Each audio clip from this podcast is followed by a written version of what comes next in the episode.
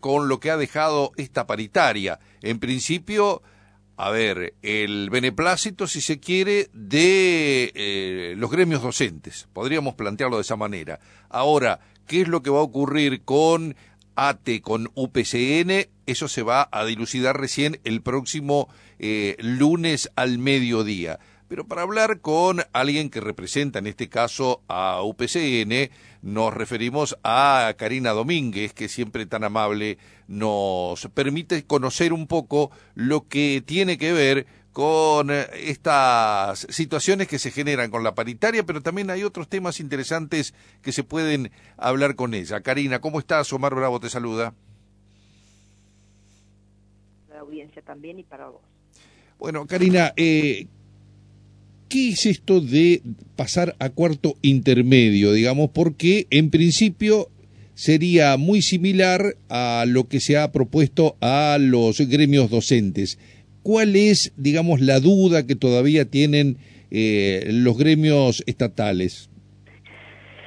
En esta paritaria de fin de año, el planteo que llevamos desde UPCN a la negociación fue que en el último trimestre la recomposición salarial abarque todos los meses del 2022 que faltan. En este sentido, el gobierno atendió lo que nosotros planteamos desde un primer momento, porque ahora aparecen propuestas de, de, porcentaje que en, el primer momento eh, los otros gremios no, no pusieron sobre la mesa, especularon y ahora que, que el gobierno hizo el ofrecimiento empezaron a delinear la, este, el, lo que sería la pauta salarial. Pero nosotros de UPCN desde el principio dijimos que había que tener un retroactivo al mes de octubre porque íbamos a quedar abajo de la inflación, un porcentaje significativo para noviembre y después teníamos que cerrar también diciembre con este un eh, auxilio económico que permita después esperar la próxima paritaria.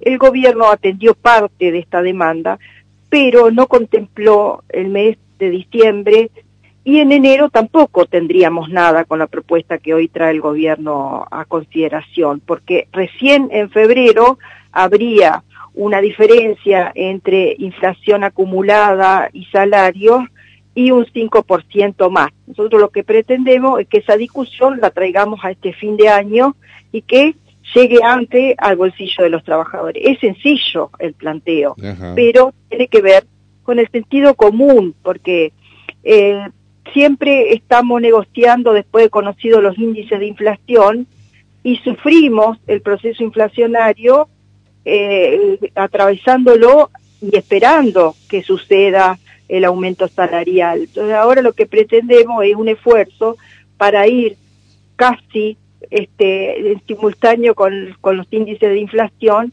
y eh, no perder tanto poder adquisitivo.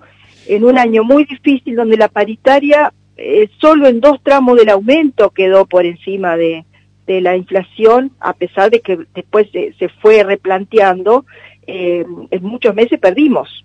Ahora lo que pretendemos es justamente esto, anticiparnos y que, y que la inflación no deteriore tanto el salario de los trabajadores como lo viene haciendo este año en una forma que realmente ha perjudicado. Eh, Karina, esto, a ver, tratando de sintetizarlo, ustedes dicen, con este 25% eh, que se paga, eh, se va a pagar con los sueldos de noviembre, en principio, sería, digamos, como el porcentaje del, del trimestre, octubre, noviembre y diciembre sería como del 25%. Eh, y por el otro lado, ese otro 5% no se pagaría con los sueldos de enero, sino que se pagaría con los sueldos de febrero. ¿Algo así sería?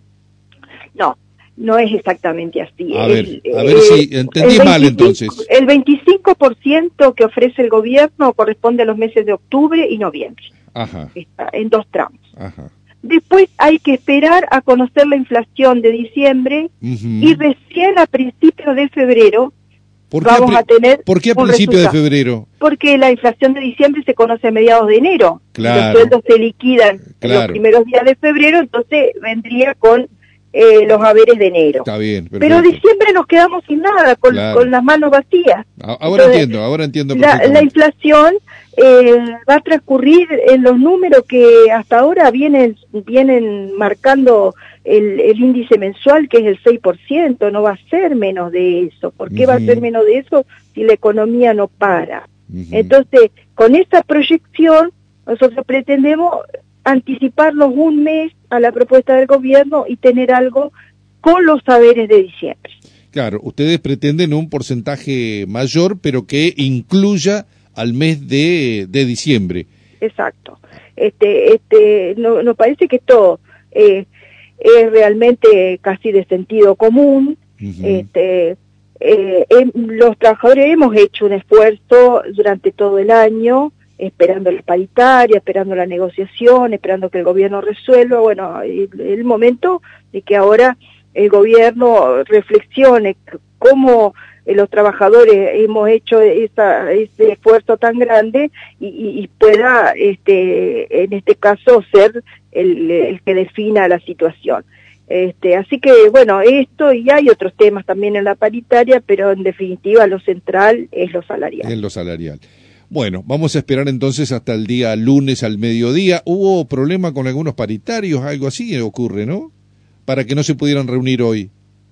Sí, sí, la, el argumento del gobierno es, tiene que ver con que eh, algunos paritarios no se podían hacer presentes y no iba a haber el quórum, las formalidades de la paritaria como para poder este, pero estamos con tiempo. Eh, no, no, estamos como en otras ocasiones con la liquidación encima que, que, no podemos que no podemos conversar estos temas. Creo que son temas que, que el gobierno tiene que estar dispuesto a atender, a, a revisar y, y que puede haber coincidencias. Creo que aparte hay una coincidencia fundamental que nadie puede ignorar y que es que el gobernador dijo que este año los salarios le van a ganar la inflación. Para que eso sea real, tenemos que cerrar el año con un porcentaje igual a la inflación más un recupero. Si esto no es así y se hace lleva al 2023, esa premisa, esa consigna del, del gobernador se diluye. Eh, te, te, sigo a otro tema y eh, vos has estado muy atenta a todo esto que tiene que ver con la ley de enfermería, porque uno conoce así mucha gente que viene planteando, digo gente que está dentro de este sector, y plantean que primero toda la expectativa de la creación de la ley de enfermería y todo lo que genera esto en muchas de estas personas, y de repente pasa un año y no ocurre nada.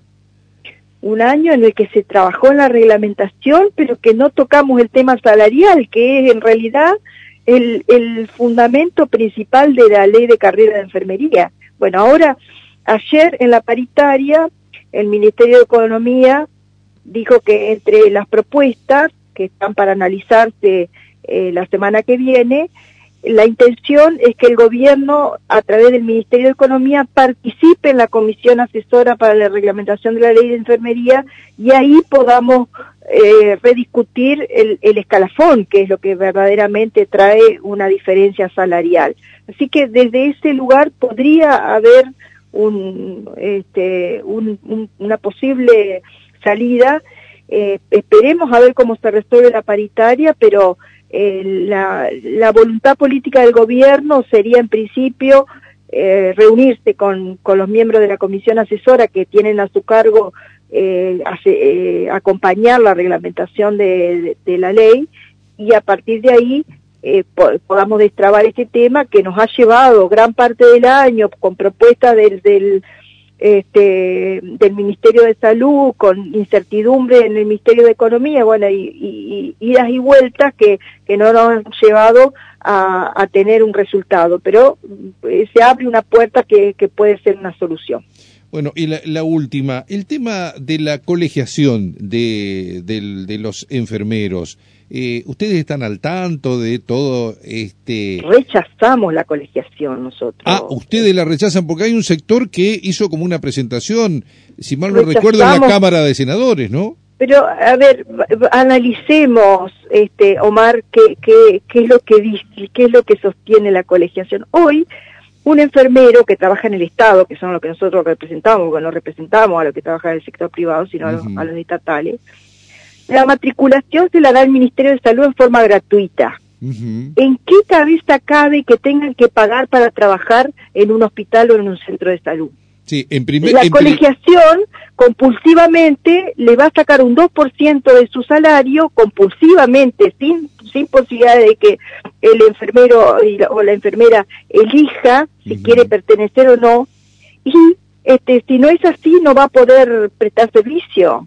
Sí, sí, sí, sí, eh, pero además la ley tiene algunas algunos errores realmente preocupantes que quieren quieren ser gremio, digamos, y no, el colegio no, los colegios tienen otra función totalmente distinta. Y así aparte lo dice la Constitución, las leyes nacionales, toda la normativa que rige a los sindicatos. Entonces, ahora, eh, en lugar de beneficiar al sector de enfermería es una gran caja en la que se van a beneficiar pocas personas para las cuales están trabajando. Eso es la colegiación, no es otra cosa. Así que ustedes se oponen. ¿De repente en algún otro lugar del país existe esto? ¿En alguna otra provincia?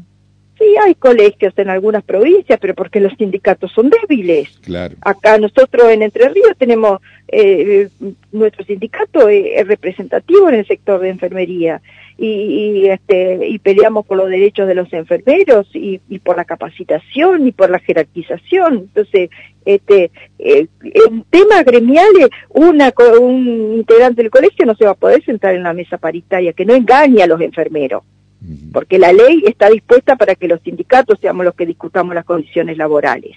Entonces, es sacarle eh, plata al, sector de enfermería para, sostener una, una institución que realmente no va a poder representarlo en el lugar que ellos necesitan.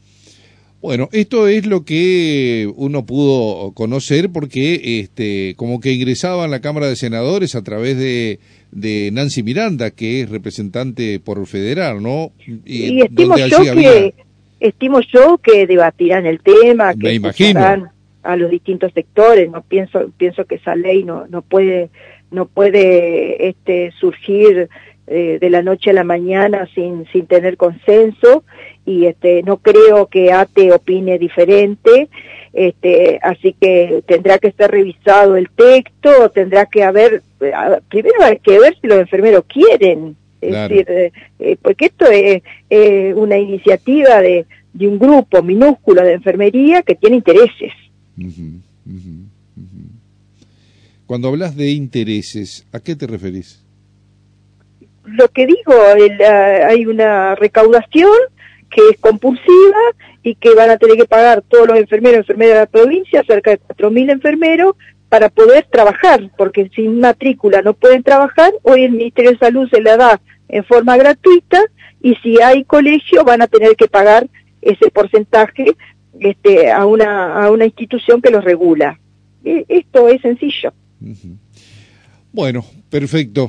La verdad ha sido un gusto charlar contigo, Karina, y por supuesto la semana que viene, este, más allá de el programa que ustedes tienen este, en la semana aquí en la radio, siempre es interesante ir conociendo en más en detalle las negociaciones, fundamentalmente con esta paritaria que arrancó en febrero y que todavía sigue en noviembre, ¿no? Se ha hecho larguísima. Sí, un año atípico porque nunca tuvimos tantas reuniones paritarias. Esto ha sido así por el escenario económico que tenemos, pero bueno, eh, nuestra, nuestra obligación es tratar de que el salario de los trabajadores eh, se, se recupere y, y, busquemos las mejores alternativas. Así que estaremos sentados en la mesa todas las veces que sea necesario. Perfecto. Gracias, Karina. ¿eh? Gracias a ustedes. A disposición. Buenos días. Buen día. 11 horas 50.